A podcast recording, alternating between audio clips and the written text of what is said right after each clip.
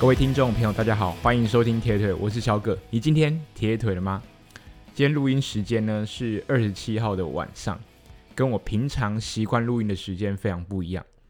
我想说呢，趁着腿还在有点酸，呃，肌肉还在紧绷的时候，录起来或许会特别的印象深刻。那我知道，呃，多数的听众朋友都知道，我参加了第三届的 FXT 的极限铁人的比赛。那也非常的开心，能够带着我的补给团队，那我们一起在这个将近十五个小时又四十分钟的时间，我们从秀姑峦溪的出海口，那一路上到了合欢主峰，最后也如愿的拿下黑伞。因为去年我们在 T two 的地点，也就是新白杨的时候就关门了，没有完成比赛。所以去年结束之后，大概等到第三届的报名资料出来的时候，我们就下定决心，大概没有犹豫多久，就决定用同样的一个团队，然后里面的补给员都完全没有换人，用同样的阵容，只是做一个身份交换的一个方式，那重新再挑战一次这场比赛，那也很开心能够完赛。在过程中也遇到许多呃不认识的非常热情的朋友，就是在路上帮我加油，然后就很开心能够在路上听 到，哎，你今天铁腿了吗？然后有那种有点揶揄带点讽刺的感觉来问我，但是我却听起来非常的温暖，那非常非常的感谢。嗯，可能有些人我真的没有看过或不认识，叫不出名字，在这边都。还是非常的感激在心里，那也希望呃这个节目，嗯、不知道能不能有机会，嗯，帮助到更多人能够接触到铁人三项这个领域或这个运动当中。OK，那来分享一下，我想说这个 FXT 可以分成两集来介绍。那这一集我主要想跟大家聊一下，说我对这场比赛，或者是我对极限铁人。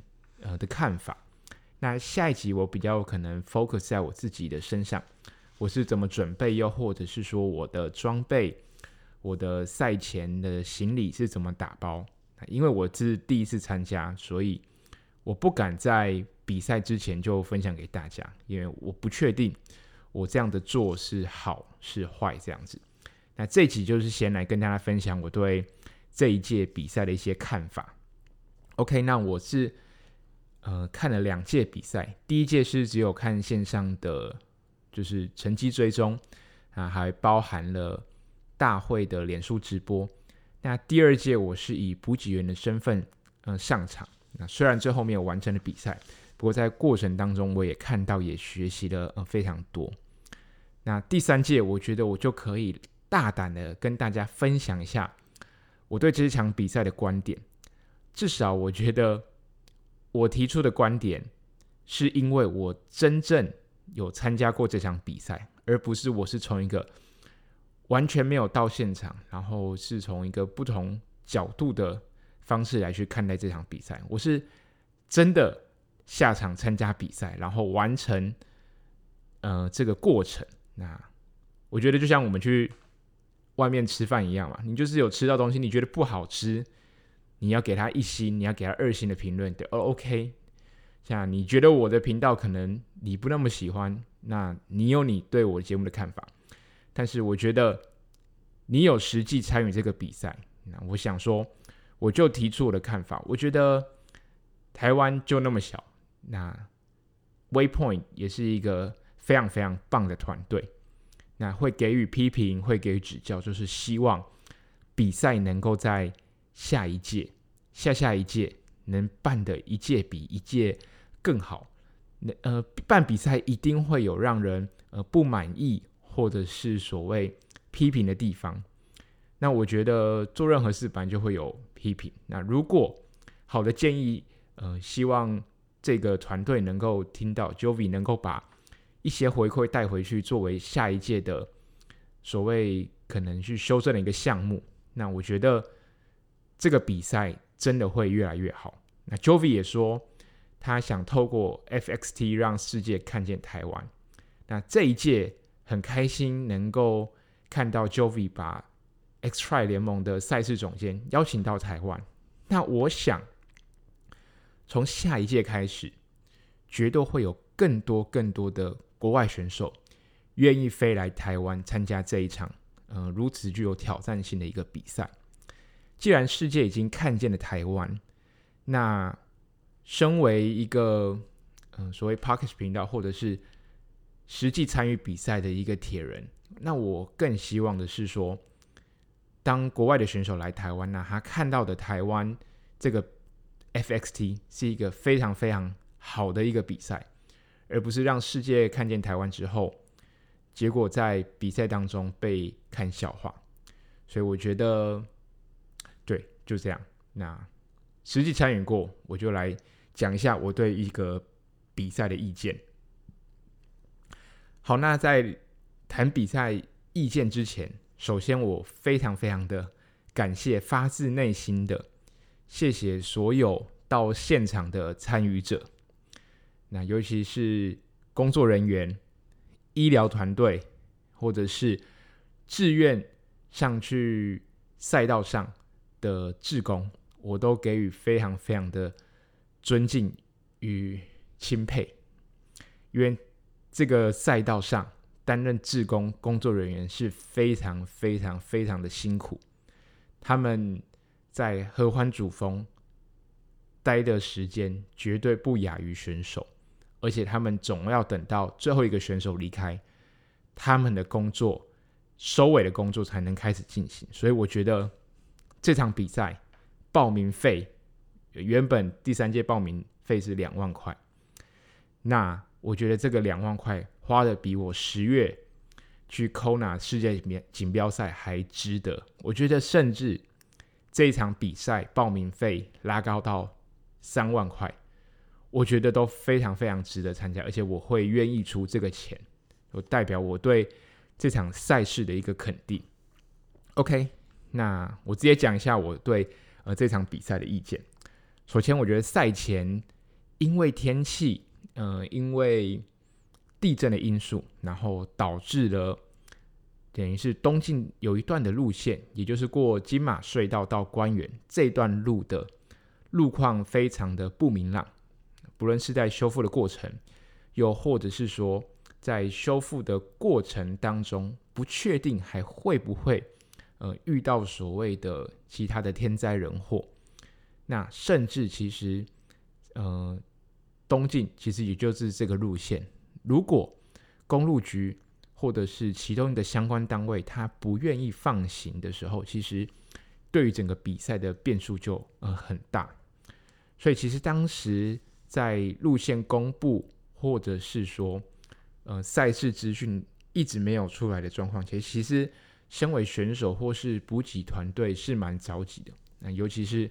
对我那时候来说是这样。那我知道这个过程当中，呃，主办单位一定是每天或者是持续跟相关的养护团队在做沟通。那不过，身为选手没有得到一个很直接，又的是说很明确的一个消息的时候，我觉得内心的焦虑是一定会有。那当时，嗯、团队也没有就是明确的表示说会办还是或不办，也没有特别的去详述说啊，如果办，又或者说如果不办，最主要的考虑点是什么？因为我觉得这考虑到的是安全的问题。选手参加铁人三项运动赛事的比赛，在过程当中发生一些意外，我觉得无可厚非。但是因为 FXT 它的比赛的特殊性，选手必须要带着团队参与整个过程。如果在路上发生了什么意外，呃，一个选手他是承担不起，因为你的团队可能都是代表的一个家庭。那如果你的团队假设有四个人，那背后可能是十二个孩，呃，十二个呃呃儿子或者是女儿，甚至是另一半，对，他代表了一个人。参加就是代表一个家庭，所以在安全性的考量上面，我觉得这个应该是要非常非常的谨慎。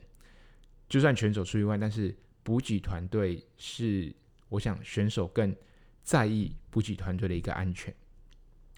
另外就是行程规划上啦，其实当初，嗯、路线我们知道可能会稍微做更动，但是不知道如何更动。但是在呃终点啊，或者是起点，其实那时候离比赛越来越近啊。如果真的做一个很大变动、很大程度的调整，那势必会影响到一些住宿啊，或是交通上面的安排这样子。那我觉得主办单位一定是有。规划好了替代方案，只是一直迟迟没有公布。那我觉得，呃，主办单位如果未来遇到这个情形，可以事前先公布他们的替代方案。那到时候在比赛的甚至前一晚，再决定真正的比赛路线，我觉得都还合理。但是如果可以的话，能尽早公布，我觉得对选手、对呃团队。或者是说，对主办单位来说，都是一个三赢的一个局面。OK，那接下来就是说，虽然大会上面的简章有明确的写到，大会在比赛之前有更改简章的一个权利，但是我认为，身为选手，我们有缴报名费，我们有参加比赛，那我们也应该要有。得到相关资讯的一个权利，就是这个是互相的，对啊。其实不办，我不会觉得说选手会去刻意责难主办单位，但是我觉得在这样子的一个过程当中，有些地方是可以做得更好。另外一点就是我比较不太懂，就是当初为什么报名会需要就是缴保险费？那这个保险费的金额大概是。报名费的十分之一，也是十 percent 左右。假设报名费是两万块，那你的保险费就是两千块。那我当初是有报这个加保了这个保险，那我身边其他的友人也都有加保这个保险。那我当初会选择加保的原因是我预防我自己可能比赛前可能五天到一个礼拜突然确诊，然后没办法参加比赛。然后有这个保险的关系，让我可以就是拿回我的报名费。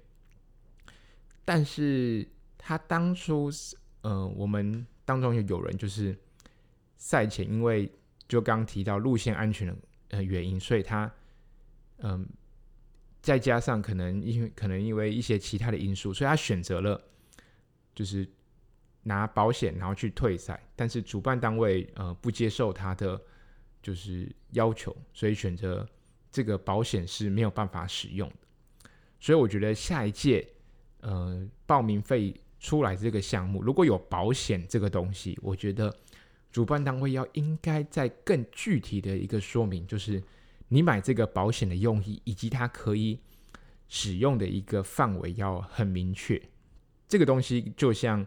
你我们一般外面买保险，不论是什么保险，它至少在细则在规定上面要写的呃非常非常的清楚，而不是可能就用简单的一句话，就是说可能要什么呃政府的机关呃认可或者是医疗呃单位的证明。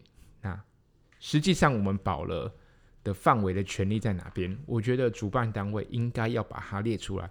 否则，这个保险费看起来是呃没有什么样的一个帮助，这样子。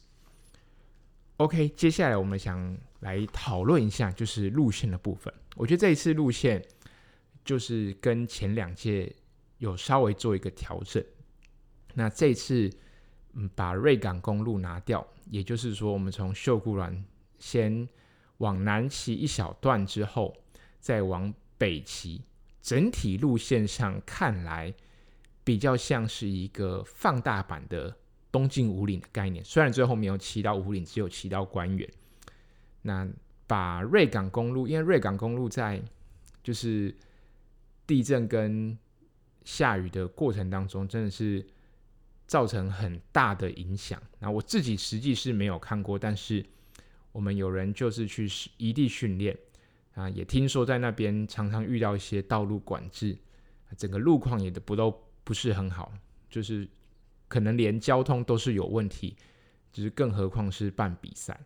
所以主办单位更改了一个单车路线之后，然后我自己觉得骑起来，因为我没有骑过前两届的那个赛道，所以我不知道到底哪一个是难还是哪一个简单。因为说实在，这个比赛才办三届，那一年只有一次的状况下，嗯，天气其实三届都很不一样，对。但是我觉得这一次这一届的天气是非常非常的给力。那你说路线上有没有特别的困难？我觉得要问看看三届都参加的选手，应该比较清楚。那我觉得这个主办单位非常好的是，他把官员当做 T2，那那个跟之前在新白洋的那个腹地比起来，官员真的是呃开旷很多。那不论是在呃更衣站啊、休息站，或者是补给团队停车，甚至是一些加油团有自己带的一些摄影团队，他们停车来说都是呃非常非常的方便，所以我觉得这个规划来说是非常非常的好。那未来会不会朝向下一届路线是怎么样？目前当然都还不知道。不过我觉得这嗯、这一次把 T two 设在官员是受到蛮多人的认可。那另外一点就是因为。既然 T two 调整了，所以跑步的路线也稍微做了一个调整。也就是说，嗯、他会从官员一路先跑到大禹岭，再从大禹岭往梨山的方向跑到荣兴派出所后，呃，折返回大禹岭隧道。那这一段路比起直接过去从新白杨跑到合欢山顶，那这一次往梨山的方向，我觉得这个。路段上来说，可跑性是很好的，然后也可以让比赛增加更多的可看性，因为多了十二点，因为从大禹岭隧道到荣兴派出所大约是十二点五公里的距离，那往荣兴派出所是一个缓下坡，那相反的从荣兴派出所回到大禹岭隧道就是一个缓上坡，我觉得这个就是很考验选手。对于体力上面的一个调整，虽然说可能觉得说哦，下坡没有挑战性，但是其实你最后从荣兴派出所回到大禹岭隧道，再从大禹岭隧道上到合欢主峰这样子的路线是连续二十几公里的爬升，这也是非常非常的困难。那如果你前面下坡没有呃调整好你的配速，那后面会付出代价。那从这一次的比赛也可以看到。我那时候我记得刚过大禹岭隧道，大概两三公里、三四公里左右，就遇到嗯、前三名的选手在竞争。哇，那时候发呃那个茂哥还就是笑得非常开心，然后跑在第一的位置。那我也是吓到，觉得不可思议。然后我想说，哎，茂哥这次应该很稳，应该有机会拿第一。呃，没想到最后是陈太逆转拿下了冠军。对，所以其实，在这个样子的一个比赛路线来说，整整个过程，我觉得还是非常非常有看头。也也因为有这些路线的调整，我觉得可以增加就是比赛的一些亮点跟刺激。我觉得，就算你是在线上观看，就是 GPS 讯号就是回报的一个位置，我觉得都是会看得呃非常心跳一直抖来抖去的。OK，那刚提到单车路线，我就觉得像放大版的东西。那虽然前面是平路，那我觉得最后过了牌楼之后到官员是连续六十公里的上坡。我知道，当然中间会有上上下下，但是我觉得这个也可以看出，呃，一位选手的骑单车，尤其是骑山路的一个基础实力。因为像前两届的。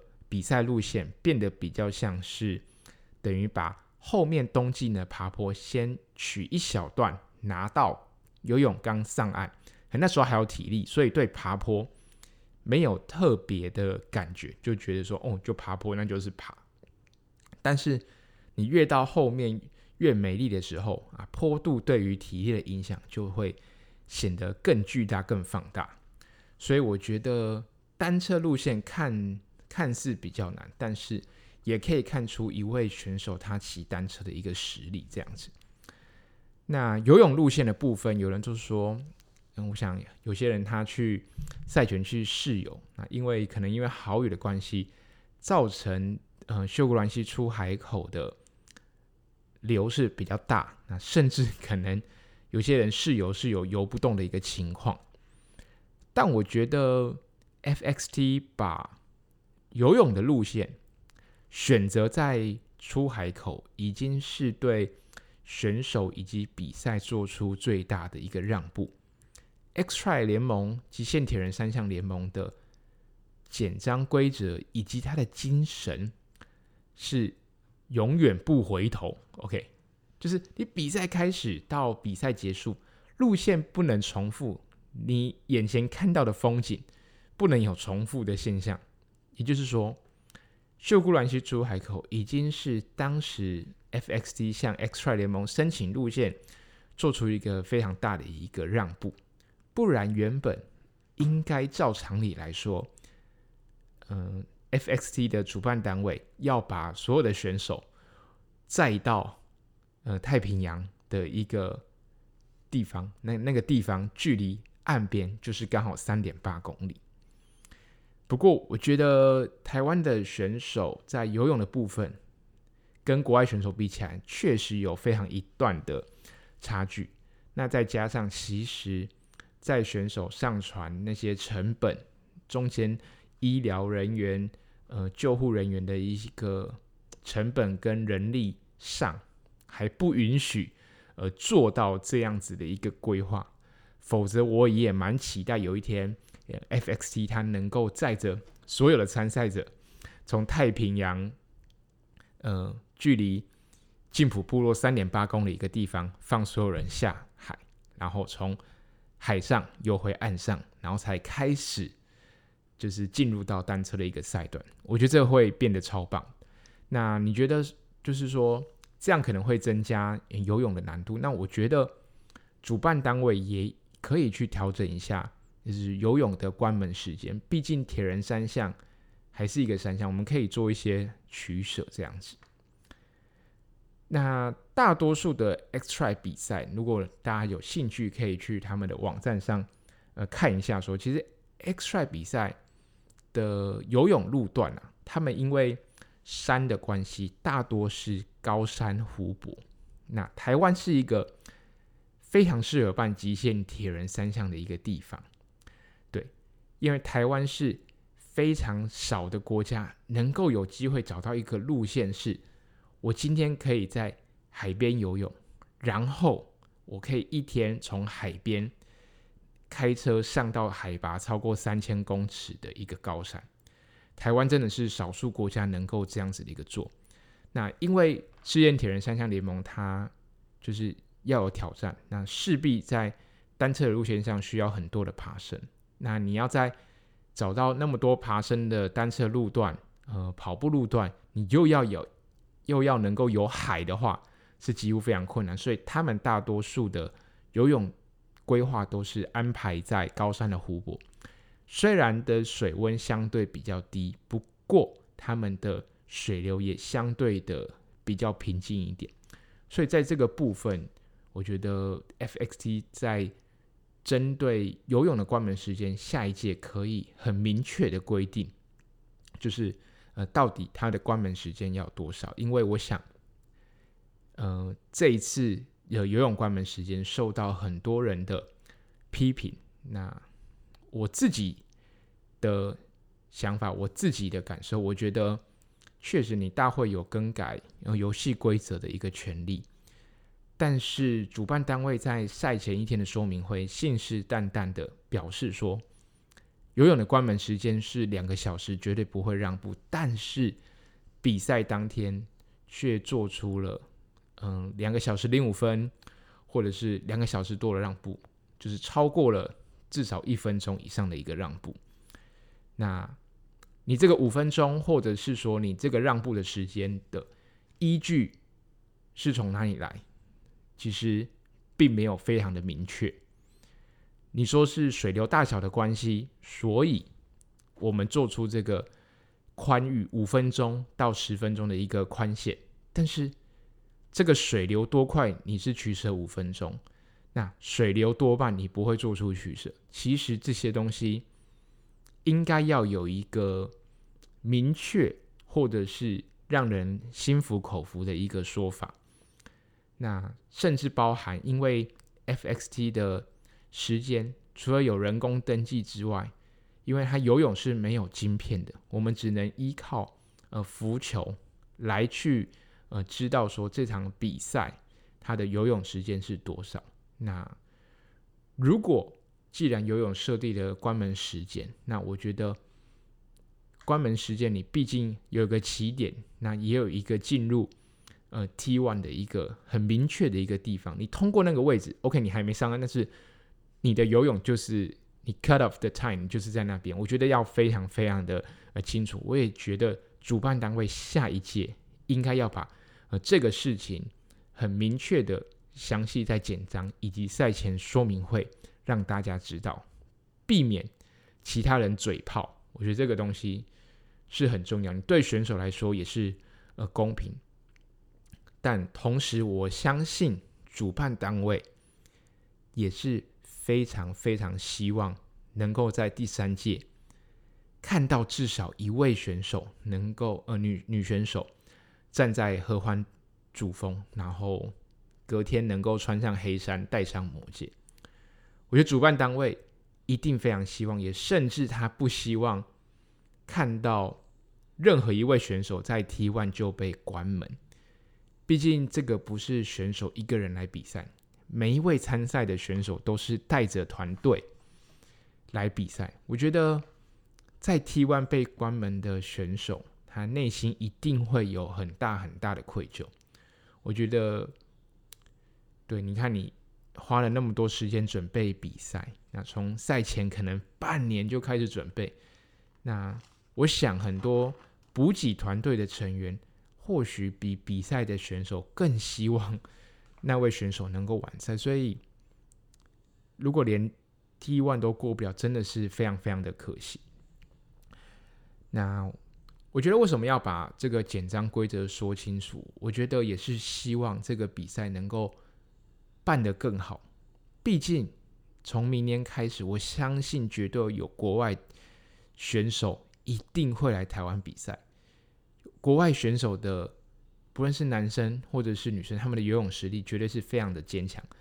两小时关门时间对他们来说真的是绰绰有余，甚至以第三届的这个游泳的赛段，我觉得他们游到一小时十分之内，真的是非常非常的轻松，绝对够他们游。但是，我觉得你要嗯、成为一个黑衫，不论是男生或者是女生。女生，你要戴上魔戒，穿上黑衫，这个选手本身就不会希望大会能够在时间上做出一点让步。魔戒跟黑山是一个，虽然它是可能比较表象的一个象征吧，但是这个铁人三项的赛事本来就是一种挑战极限、挑战自我，然后这种其他。外在的东西其实都其次，但重要的是你穿上这个衣服跟戴上这个戒指的时候，是能够很骄傲，然后是很纯的，这样魔戒才有这个纯度，那个那个金属才够光泽，然后你黑衫穿起来才利落，才帅，而不是你穿上去，结果会有一种声音说啊，那个是主办单位多给他们宽裕五分钟，拜托这种声音。千万不要！如果我是一个女选手，我也不会希望自己戴上魔戒的时候听到这种声音吧。所以我觉得，它既然是那么有挑战性，既然是那么困难，那我觉得练好再来，绝对比侥幸通过还来得更重要。OK，那在这一次的单车的关门时间点，好像在。就是时间上跟简章上还是稍微有点落差，像这次他们有提到一些关门时间是在金马隧道，那有些人在下午五点前进 T two 还是有被关门。那当然上面写的是自行车关闭时间，不等于转换区关闭时间。就是我觉得主办单位已经非常非常辛苦了，但是在这些关门的时间上面，或者是呃单车的管制上面，好像嗯跟简章上面稍微有点落差。我觉得这个是完美中的一些呃遗憾的一个部分。我觉得下一次一定可以可以做得更好。OK。接下来我想聊一些 比较，我觉得对比赛能够更好的一个方面，就是说，我想这一次有呃每一届啦，其实很多的陪跑员都非常非常的有亮点。那我觉得尤其这一届呃特别的多，那包含像哎茂哥他找了林义杰当陪跑员，那像是呃燕庆江燕庆他找了呃古明正古大哥来当陪跑员，那。这一次的第五名 Morris，他找了陈在崇，哇，真的是越野神人呐、啊！那甚至包含了第一名的陈泰，他找了团团当他的陪跑员。那甚至范老师、呃，王金琴士官长，他们也都是陪跑员。所以可以看到，其实陪跑员的实力很多，甚至都比选手还厉害，像。陈在崇、古大哥、林奕杰这些越野神人，我告诉你，他们应该会觉得说，为什么从牌楼到官员要用骑脚踏车？他们觉得这个用跑的就可以，你知道吗？就是对这些越野神来说，这些这个距离跟这个山难真的不难。除了游泳，我觉得更真的没有什么能够难得倒他们。他们真的非常非常的厉害。那我觉得主办单位未来下一届开始可以做一些诶陪跑员的榜。就是让陪跑员也可以成为嗯、另类的一种亮点。那这个目的是什么呢？就是能够让呃不同领域的人能够认识 FXC 这场比赛。那我觉得不同领域的人加入这支片，因为铁人三项它本来就三项嘛。每个选手，有些人可能是自行车在行的，有些人可能是跑步在行的，有些人可能是游泳队出身的。每一个人在踏入铁人三项领域之前，一定会有一个自己比较擅长。那如果是选手来说的话，他可能过去他一定是有一个专项，对。那既然有陪跑员，我觉得可以让更多不同领域的人接触到这个极限铁人三项这个比赛。我觉得这样子能够颠覆极限铁人三项的定义，以及对这场比赛的一个训练。现在，因为我自己在跑从大禹岭到呃合欢山这一段的路程，基本上那个坡度，说实在，要跑起来几乎是不可能。你就算前面没有骑单车，也没有游泳，你光在那条路段，你要光跑起来这件事情就已经非常非常的不容易。你光走都已经非常困难，何况是跑？但是未来，我想在明年。有其他国外非常优秀的选手，那甚至从不同领域来的参加这个比赛的人，我觉得他们可能有机会让大禹岭到合欢山这段路的时间能够把它压缩得更近，甚至我觉得大概在不到两年的时间，绝对有办法，就是第一名登顶的选手有机会。让合欢山上的天空是亮的，我觉得绝对有机会。对，那这也是透过就是吸引不同各界好手来，能够激发出嗯、选手对于这个赛道的一个渴望。OK，那第二点就是，我觉得 FXT 是现在台湾铁人三项的比赛当中最吸引人的。一般来说啦。或许是因为 FXC 它有一个补给团队的关系，但是我觉得会有非常非常多人，他就算不是补给团队，也会非常想要亲临现场来看这场比赛。毕竟这个路线，嗯、呃，经过的地方都非常的不同。你看，我们今天可能去跑报一场普悠玛的比赛，或是台东的随便任何一场比赛，我肯定的都 OK。其实很多人他可能根本不需要带家人，就是特地飞一趟去比赛，可能跟老婆说：“哎，老婆，我下一票去比赛哦，我哪一天要去比赛？”然后先跟老婆成个价单，然后放一个他心心目中想很久的包包，哎，一起要出去。那一个人扛着单车啊，就飞去台东一趟，可能来回两天到三天，OK，比赛就结束。但是 FXT 是会可以让吸引很多人来参加，就是我想请假特地去现场观看比赛的一个很指标性的一个赛事，所以我觉得它有它很独特的魅力啦。对，那如果大家去 X-Tri 联盟的一个网站上，可以看到现在其实他们在推广一个叫 x try Solo Point 这个东西，就有点类似像一一三的概念。就是 X try 它就是二二六，那这个 Solo Point 就是感觉像一一三，它把距离可能都缩短。然后我觉得未来 Waypoint 也可以，主办单位也可以考虑，就是让 FXT 就是办一个一一三版的。那它不一定要办在就是冬天啊，它可能可以办在嗯、Challenge 的呃再隔一个月，可能五月或六月的时间，呃办一个夏季版，但是路线。举办的这个这样子的一个比赛，但一样有爬升。那天气是非常炎热的，也非常有挑战性，并不会一定要说选择一个秋天或非常寒冷一个季节。我觉得这个东西也可以让更多人来参与，就是极限铁人三项的一个赛事这样子。OK，那以上呢就是我个人对于这一届 FXT 的一些批评跟建议啦。但是我觉得。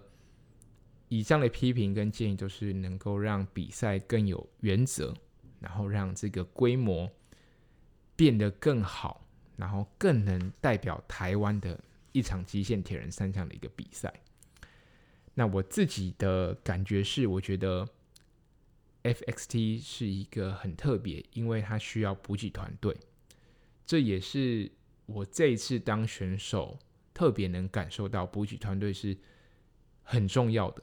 不单只是补给，我觉得尤其是一个人在跑步的过程当中，你会很希望你可能在跑不久，或者是骑单车骑不久，你能看到你的补给车能够停在前面，就是它不是呃，你这一次你这当下你不需要补给，但是你看到那个车子，你会有一种安心感，对，然后你会让你继续坚持下去。我觉得这个让你感觉到。参加铁人比赛并不是一个人，我觉得这个感觉让我非常非常的好。那这一届的天气说实在非常非常的给力，我觉得是三届当中里面天气最好的一届。虽然到后面大约过了七八点左右吧，风雨就开始变大，但是整体来说，嗯、从游泳到骑车。整体来说，天气都非常非常的好。那我觉得未来要参加比赛，大家还是要把嗯防雨的装备做好，避免在山上失温这样子。那我觉得极限铁人三项是没有侥幸的，可能大家参加一一三、参加五一五，或者是有些人可能参加二二六，他可能说他练的很少。OK，但还是去报名参呃参加，然后也是可以顺利完赛。但是我觉得在 FXT 前面，嗯、你的练习，你的所有对于比赛的一个努力是没有侥幸的。你练多少，你的成绩就是多少。那你在关关门边缘的，其实我觉得都还是需要加强。就像。比铁人三项，我们可以选择游泳六十分，啊，单车八十分，跑步九十分。OK，那平均下来是很合格的。但是我觉得比 FXT，你的游泳至少要七十到八十分，那你单车可能要九十分，你跑步弱一点，你可能抓个七十分。我说的是你对自己的分数了。对，那你就是这整体的平均就是要比一般铁人三项还要高。那你训练的时间，不论是哪一项，我觉得都很重要。你在这个比赛前面，你没有那种侥幸的心理，你有侥幸的心理，很容易会追着时间跑。那比 FXT 有什么样的条件呢？